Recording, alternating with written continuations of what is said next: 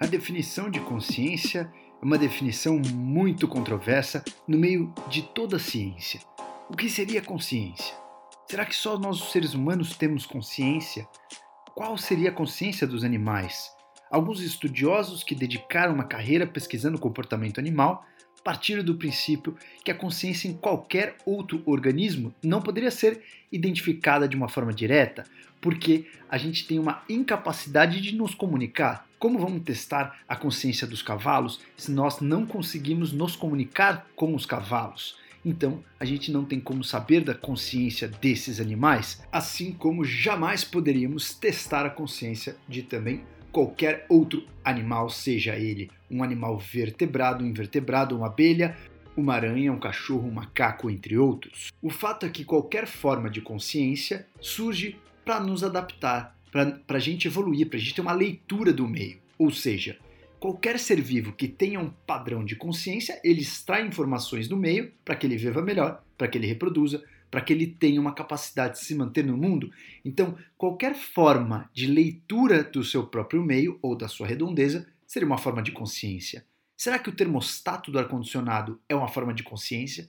Será que aquilo que identifica a temperatura do ar e serve para aumentar ou diminuir a sua potência seria uma forma de consciência não viva, uma inteligência artificial? Sabemos que muitos seres vivos têm a capacidade de identificar as dificuldades do seu meio e se adaptar, aprender, de certa forma, modificar o seu comportamento. E isso acontece nas mais primitivas formas de seres vivos que possam existir.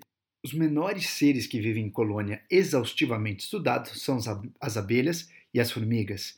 As abelhas, elas processam informações, usam memórias espaciais de contagem, elas podem reconhecer imagens de cenas naturais complexas com uma discriminação muito precisa e fina. Então, as abelhas têm uma capacidade inata de aprendizado. Seria, não seria demais dizer que uma colônia de abelhas é capaz de ter uma cognição, no mesmo sentido que um ser humano também é. As suas interações são organizadas, elas constroem uma inteligência nos enxames. E também a colônia se reúne e se atualiza continuamente de diversas formas, com diversas informações do seu entorno, ou seja, elas aprendem a ler o que acontece no seu entorno, no seu contexto e na sua realidade e combinam isso com informações sobre o seu estado interno. E aí elas tomam decisões que conciliam o seu bem-estar e o seu ambiente. Isso seria também uma demonstração de uma consciência. As formigas, por exemplo, conseguem atacar indivíduos de uma outra colônia ou de um outro ninho mas indivíduos da mesma espécie, mas elas não atacam os próprios companheiros de ninho. As abelhas atacam os invasores da colmeia, incluindo outros genótipos, e recrutam outros para também atacarem por meio de feromônios. Ou seja, seria isso uma espécie de autoconsciência ou consciência da sua própria colônia?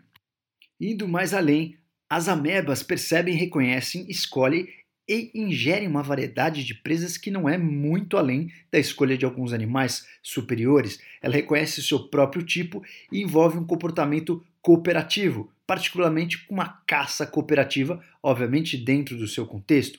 O reconhecimento do seu próprio tipo indicaria que as amebas seriam de certa forma autoconscientes. Qual é o nível de complexidade de comunicação que tornaria um ser consciente? Indo mais fundo na nossa reflexão, as bactérias, seres mais primitivos ainda, também são capazes de identificar uma certa cooperação da colônia. Elas se comportam de formas completamente distintas se falta comida ou se tem excesso de comida. As bactérias ainda podem identificar qual é o número de integrantes daquela colônia que seria o ideal para que aquela colônia vingasse. Então, até chegar a esse número, eles estimulam muito a divisão celular. Chegou nesse número, onde um número vai ter aquela comida suficiente, mas eu começar a entrar numa super, superpopulação, eles conseguem conversar por meio de mensagens químicas de que elas podem começar a se dividir de uma maneira mais devagar, ou seja, existe uma leitura do ambiente para que aquela colônia seja saudável. Assim podemos pensar com as plantas que também escolhem de certa forma os seus parceiros é, sexuais ou de reprodução, também escolhem a sua família, ou também tem um senso de territorialismo? E isso é uma reflexão bastante profunda e baseada em vários estudos. Até onde os seres são inconscientes ou conscientes?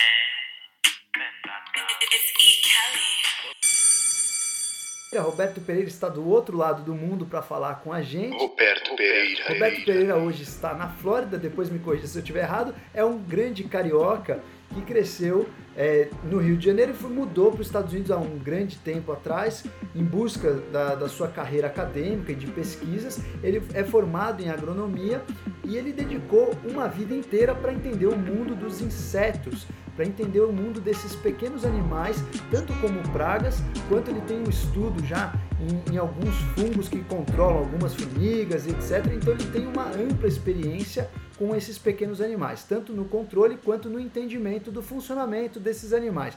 Primeiramente, Roberto, brigadíssimo aí pela sua disposição do tempo aqui para nossa equipe. O que, que te levou a dedicar sua vida a estudar esses insetos? Qual é a sua paixão por esses insetos? A gente não pode deixar de admirar os insetos porque são, são organismos que, que vêm evoluindo há muito tempo uh, e que tem uma diversidade muito grande no mundo, né?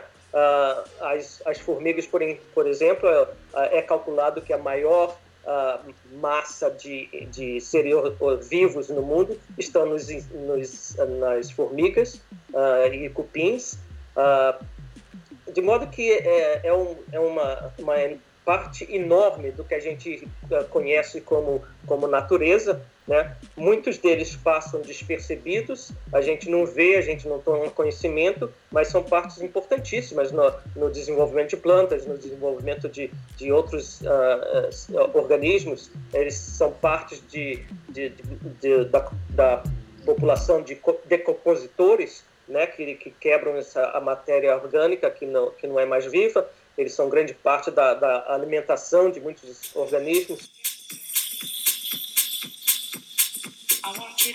perfeito. E, e, o que você já observou? A gente sabe que as formigas elas vivem praticamente em, grandes sociedades, uma organização que é quase uma sociedade mesmo. É, e tem algumas abelhas também que vivem em sociedades e de uma forma bastante organizada, com funções, etc. O que você é, percebeu nesse tempo de estudo da evolução desses seres vivos? O que você, o que você notou nessa evolução deles? É, realmente os insetos sociais, ou, ou seja, abelhas, formigas, os, os, cupins, que são insetos que vivem em grandes comunidades, né, em grandes ninhos, uh, esses insetos são realmente muito in, uh, importantes para a natureza em geral, mas uh, bastante interessantes pelo modo de vida que eles têm. A gente vê, por exemplo, que numa, no formigueiro há uma divisão de trabalho. Certas formigas fazem certos tipos de, de atividades, outras, outras atividades. Aí no Brasil é, é muito comum a saúva, por exemplo. Uh, dentro de um salveiro você encontra as operárias que são as cortadoras de folhas, as, as formigas que transportam essas folhas para o ninho, e dentro do ninho você tem uh, formigas que são especializadas em, em, cultivar um fungo. Na verdade, o, as, as formigas não estão se alimentando das plantas, mas do fungo que cresce dentro das plantas. Então, essas formigas jardineiras dentro do ninho é que fazem um, um trabalho incrível de, de cultivar um fungo em, em, em, numa cultura pura, né? Para poder alimentar os, o, o a, aquela comunidade. E dentro dessa, dessa comunidade você tem a rainha, que na verdade a gente olha para ela como rainha, como se fosse a, a, a dona de tudo e, e, quem manda em tudo. A rainha é basicamente uma escrava dentro do, do, do formigueiro, né? porque ela passa o dia inteiro uh, colocando ovos e tem que ser alimentada por as outras formigas, ela mal se, se locomove e tudo mais. Isso também ocorre com cupins e outras uh, uh, e com certas uh, abelhas também. então tem vários insetos que, formam uma comunidade que realmente é de, da gente se admirar de, de, de como essas comunidades se comportam. Né? Ah, maravilha, é espetacular imaginar que um ser deste tamanho é, tem uma complexidade tão grande que muitas coisas ainda devem, devem ser um mistério ainda para a ciência, né? É, você, é. você acredita que eles têm, assim, o sistema nervoso, é, elas não, não chegam a ter emoções, né? Mas você acredita, eles, por exemplo, eles podem é, perceber a morte, eles podem saber, por exemplo, se a, se a, rainha morrer, existe um rearranjo, como é que funciona? É, o, o, o formigueiro ele não, não, não vive no, no, nesse mundo emocional que a gente pensa que a gente vive, uh, e, mas muitas, muitas das nossas emoções são simplesmente químicas, né? Reações Sim. químicas existem dentro da gente também, mas uh, realmente uh, proporciona essa organização é através de hormônios. Uh, hormônios que, que, que, levam a comunicação entre uma formiga e outra formiga, entre, entre as rainhas e, e os, os, operários e tudo mais. Esses, esses hormônios que são realmente a, a maneira de comunicação entre essas, né, dentro dessas comunidades uh, de insetos, geralmente. Uh, logicamente, são, são seres que a gente consideraria primitivos, né, uhum. em termos de de tamanho, em termos de organização, de, em termos de, de capacidade uh, cerebral, comparado com o ser humano e outros uh, primatas, por exemplo, uhum. uh, mas a organização da sociedade é uma organização que não é, não é assim aleatória. Né? Há uma certa ordem, ordem. E essa ordem é dada às vezes até por, por coisas simples, né? Por exemplo, um como, como é que as formigas escavam um túnel, por exemplo. É uma, é uma coisa simples. Ela chega num lugar, vem que tem um, uma, um bloquinho de terra que elas podem mover, ela pega esse bloquinho de terra e move para um outro lugar. E elas continuam fazendo isso e esse, esse manejo de pedacinhos de terra uh, por milhares de organismos levam à criação de túneis, etc. e tal. Que, quer dizer, não é, não é preciso uh, na verdade, grande capacidade uh, cerebral, né, capacidade de, pensamento, para que sejam construídas essas, essas comunidades e as estruturas que elas têm. I should like to help everyone if possible. Jew, Gentile, black man, white. We all want to help one another. Human beings are like this. We want to live by each other's heritage, not by each other's. We, we,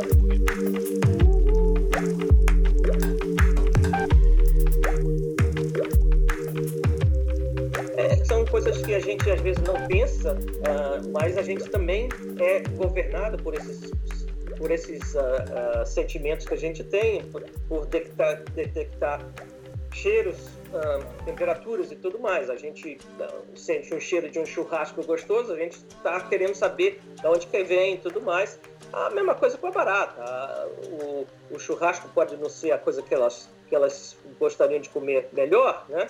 porque elas geralmente estão se alimentando de, de material em, em certo grau de decomposição, né? mas elas percebem esse tipo de coisa. Uh, insetos, em geral, percebem vibrações através do, do, do, do, substrato. Né? Muitos insetos, inclusive, se comunicam através de vibrações. Por exemplo, o, o, o grilo, que faz uh, certas vibrações. O, o, o, cupim, por exemplo, o cupim pode bater na madeira para fazer, também se comunicar com outros insetos e tudo mais. Ei, Grilo, Grilo, você tá aí? Você tá aí? Então, embora o sistema nervoso desses insetos seja primitivo em relação a, por exemplo, o nosso sistema nervoso, que a gente tem um, um cérebro central e, e, e, neurônios pelo corpo inteiro para sentir diferentes coisas, a, a, barata também tem coisa parecida, né? Tem um sistema nervoso que, que tem os seus gânglios, tem, o, tem o, a parte cerebral, do cérebro, né? Uh,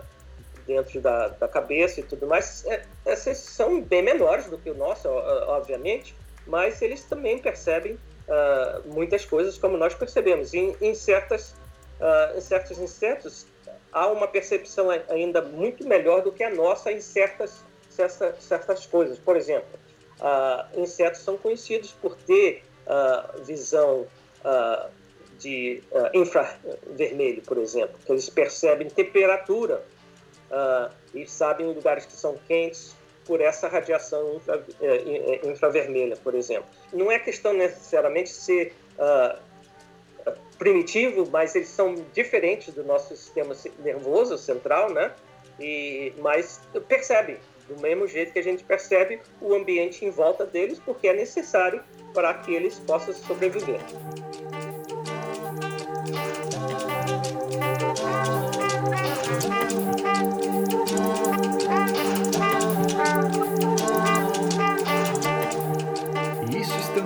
Apenas em consideração os animais também mais primitivos. Quando a gente passa para os mamíferos, a consciência acaba ficando cada vez mais complexa e cada vez mais assustadora no sentido da gente respeitar os animais e entender que esses animais, todos, desde uma bactéria até os animais mais complexos, podem carregar pelo menos um quesinho de consciência ou de autopreservação ou de leitura do ambiente, seja lá como você quer chamar.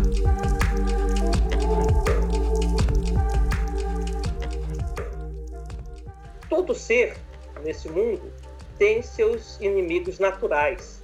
Outra coisa é a gente ver a diversidade que tem no mundo, né, em termos de seres uh, vivos, uh, desde plantas micro-organismos até animais, uh, a evolução dos animais, desde um simples protozoário até um, um, ser mais evoluído, como os mamíferos e tudo mais, as aves. Então, você vê que é uma, uma diversidade muito grande, né? uh, ocupando vários, vários nichos diferentes né, no, no mundo uh, e ocupando basicamente todo tipo de, de ambiente no mundo. Uh, animais que vivem em, em, regiões muito quentes e muito secas e, e muito úmidas e muito frias, de modo que há uma adaptação ao ambiente, de modo que é uma questão de sobrevivência, né? A gente entender a, a nossa relação com a ecologia do mundo e, e, e o, o, papel que nós temos nessa ecologia e o papel que nós temos de preservar uh, certas, certas características que permitam que nós sobrevivemos e permitam que outros uh, seres também sobrevivam nesse mundo. Dentro mesmo do nosso próprio organismo, nós não temos noção do mistério que é a comunicação entre as células. Cada célula pode ter uma autoconsciência ou um sentido de autopreservação e de leitura do meio ambiente, por exemplo, há pouco se descobriu que nós temos receptores olfativos ou de cheiros espalhados pelo nosso corpo todo, e esses receptores poderiam sinalizar às nossas células de que algo vai bem ou algo vai mal. Por exemplo, receptores que poderiam identificar um tipo de câncer e aí eles matam essas células, receptores de olfato que poderiam identificar um tipo de células de leucemia, por exemplo, e obviamente não é que o corpo sente o cheiro, mas ele tem aquele receptor daquela substância química muito próxima e muito parecida com o olfato. Ou seja, será que se nós treinássemos, nós conseguiríamos identificar pelo cheiro as pessoas que estão começando a ficar doentes? É claro que isso é apenas uma reflexão, mas esse estudo sobre os receptores olfativos no nosso corpo todo é um estudo científico numa revista de alta credibilidade e que foi publicado ainda este ano.